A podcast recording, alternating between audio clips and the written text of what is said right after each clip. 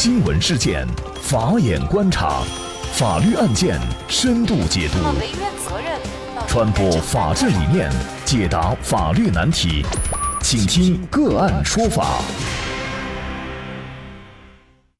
大家好，感谢收听个案说法，我是方红。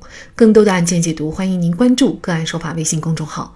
今天我们跟大家来聊一下吴春红投毒案，十五年以后洗冤释放，刑讯逼供难追责。根据案件资料显示，警方侦查了解到，河南商丘市的吴春红曾在周岗村经营带锯加工木材生意。因为安装电表和用电等问题，和村里的电工王占胜产生了矛盾。二零零四年十一月十四号早上，王占胜用村里的大喇叭催交电费时，吴春红认为王占胜口气强硬，并联想到以前和王占胜的矛盾，便产生了投毒报复王占胜之恶念。于是从家中取出存放的毒鼠药，带在身上到王占胜家交电费。交完电费，吴春红趁人不备，溜入王占胜家的厨房内，将鼠药投放到厨房案板上的面条内的面粉中。第二天早上，王占胜用面条内的面粉煎了面托，两个儿子食用以后，先后中毒，最终一死一伤。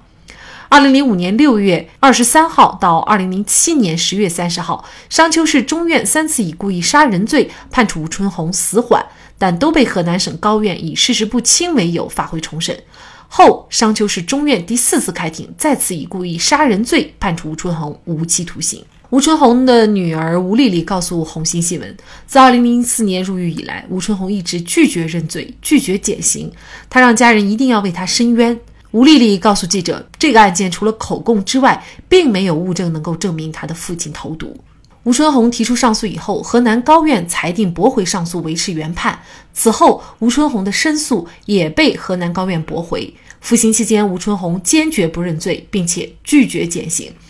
二零一六年六月三号，他向最高法院提起申诉。二零一八年十月三号，吴春红的女儿吴丽丽收到了最高法院的再审决定书。吴春红犯故意杀人罪的证据不确实、不充分，指令河南高院对此案进行再审。法院再审认为，原审认定吴春红犯故意杀人罪的主要证据是吴春红在案发前的一天早上曾到被害人家，案发以后吴春红曾做过有罪供述，以及证人证言、现场勘查笔录。刑事技术鉴定结论等，但是经过审理，吴春红的有罪供述中对多个犯罪细节的供述前后不一致，并且和部分证人证言存在矛盾。有罪供述的作案动机以及选择的作案时机不合常理，并且吴春红在侦查阶段已经翻供否认犯罪。本案缺乏证明吴春红犯罪的客观证据，不能排除其他人作案的可能。四月一号，吴春红投毒案在河南高院开庭进行再审宣判，吴春红改判无罪。只有口供没有其他证据印证的案件，为何最终会被判为无期徒刑？而且在被羁押十五年以后才得以昭雪？就这相关的法律问题，今天呢，我们就邀请。北京金谷律师事务所主任吴春红的辩护律师李长青律师和我们一起来聊一下。李律师您好，啊，您好，主持人。非常感谢李律师。应该说，根据原审的这个案件资料啊，吴春红他具有杀人的动机，因为这个电费啊等等相关的问题啊。而且呢，嗯，他在侦查阶段呢，曾一度承认自己的罪行，但是后来呢，吴春红呢就拒不认罪了，而且一家人也是常年的去申冤。那么他冤在哪儿？他的所有的有罪供述都是来源于侦查阶段。他脱离开侦查员人员这个控制之后，从来就没有认过罪。嗯，吴春红到底冤在哪儿？他冤就冤在他没有犯罪事实，也就是说，这个投毒行为不是他所为。那么，至于说的原审当中所说的这个杀人动机，所谓的两家之间的矛盾也有多种变化。那么，所有的这些矛盾其实都构不成一个人要去杀人的动机，而且那个笔录当中。呃，吴春红和这个被害人一家，这个王占胜一家，在最开始的笔录当中，双方都说没有矛盾，而特别是被害人一方根本就想不起来跟吴春红有什么矛盾，所以这个杀人动机也是不成立的。他的有罪供述，呃，前后也是矛盾的，呃，有多处是不一样的。那么在这次的判决书里边，对吴春红的这个呃供述部分，呃做了一个详细的论述。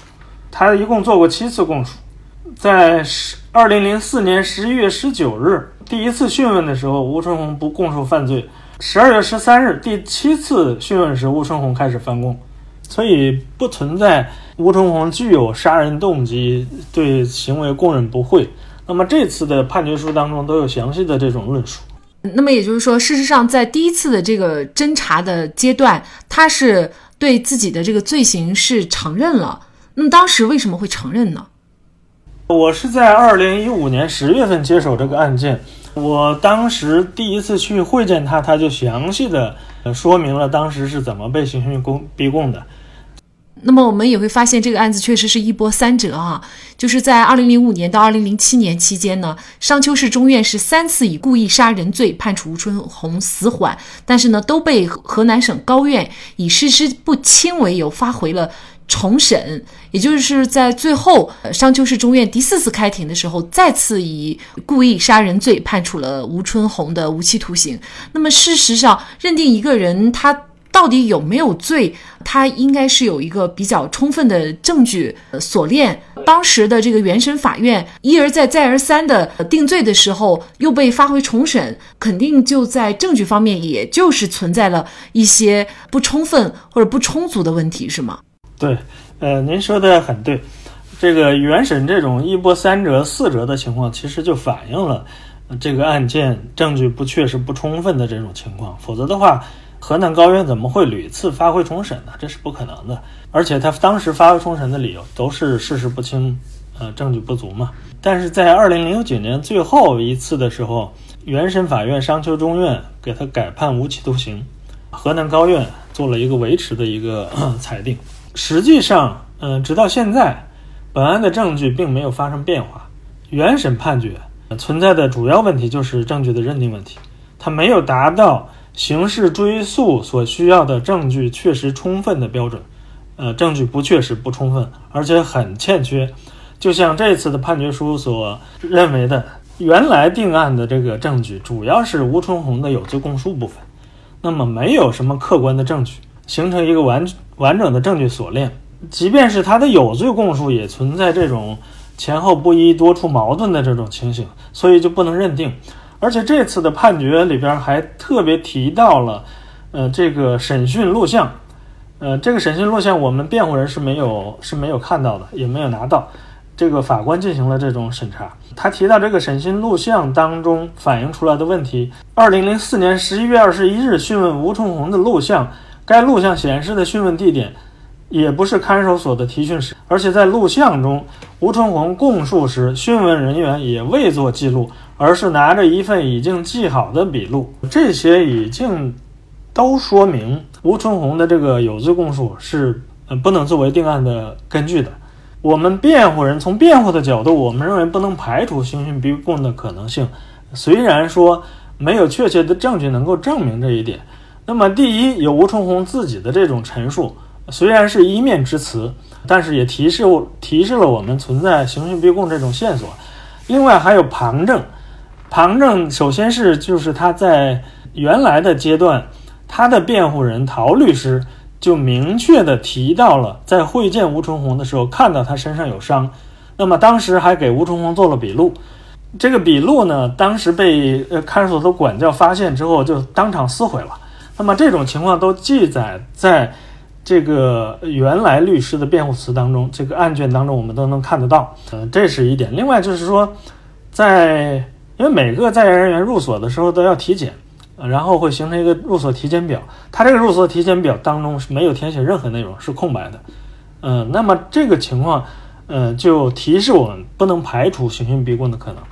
第一，有可能没有体检；第二，体检医生发现这个满身是伤的情况，如果如实记录不好，呃，如果就是不如实记录，说他没有伤，这肯定也不行，所以就形成了一个空白的，这是我们的一个推测。所以这些线索都提示吴春红的有罪供述是不可靠的。据媒体报道呢，商丘中院相关负责人也曾向受害者家属王战胜解释说，这个案件存在的主要问题就是吴春红供述的老鼠药的药包也没有找到。那吴春红供述呢，放毒药的裤子已提取，但是也没有检出这个毒鼠强，而认定吴春红杀人的直接证据只有他自己的。供述，除此以外呢，再就没有其他证据。也就是说，呃，在这样一个看似证据并并不充分，也没有证据的前后印证的情况下，在三次发回重审，第四次我们就很奇怪，为什么河南省高院没有再坚持发回重审，而是维持了原判，而且呢，在终审判决生效以后，一直到。二零一八年，最高法院的这个再审决定书下发了以后，那么吴春红这个案件呢，才有了一些希望。您怎么看这个问题呢？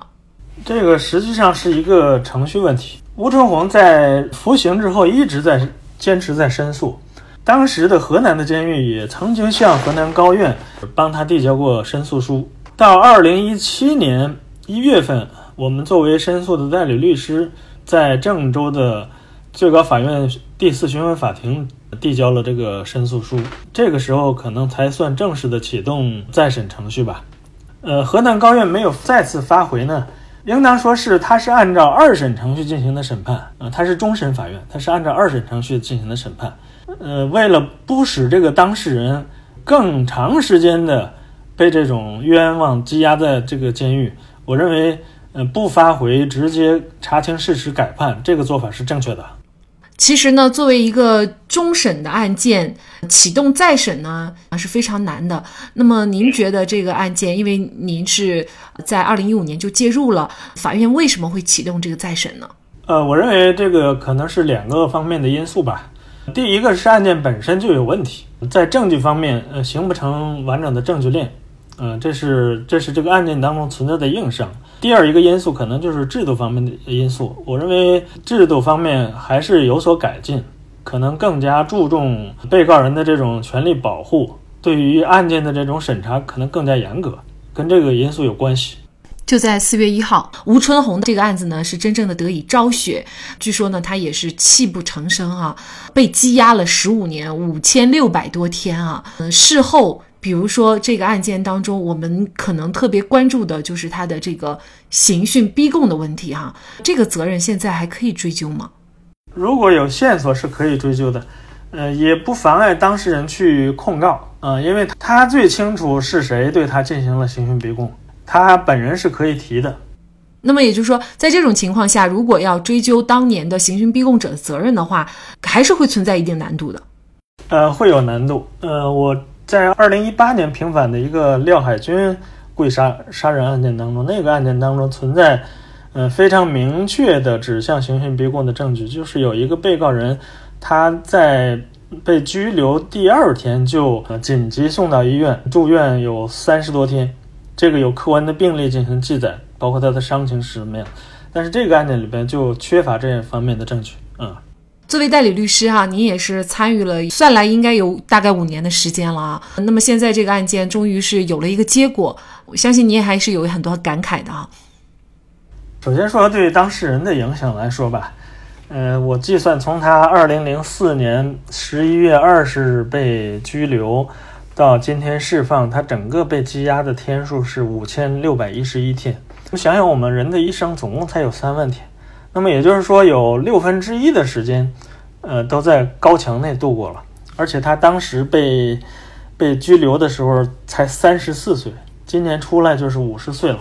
整个这个一生当中最，呃，应该说最容易出成果、最有力量的这个阶段就消失了，是一种很大的人生的一种损失吧。那么对于社会、对于家庭来讲，其实也是一个损失，因为。对于家庭来讲少了顶梁柱，对于社会来讲少了一个很好的劳动力。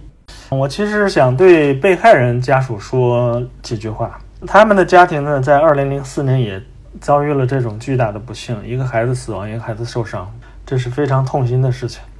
他们当然也希望能够探寻到案件发生的真相，这是我们都能理解的。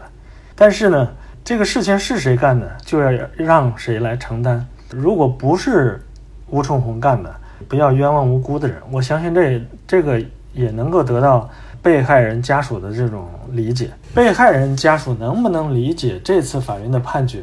嗯，我是有担心的。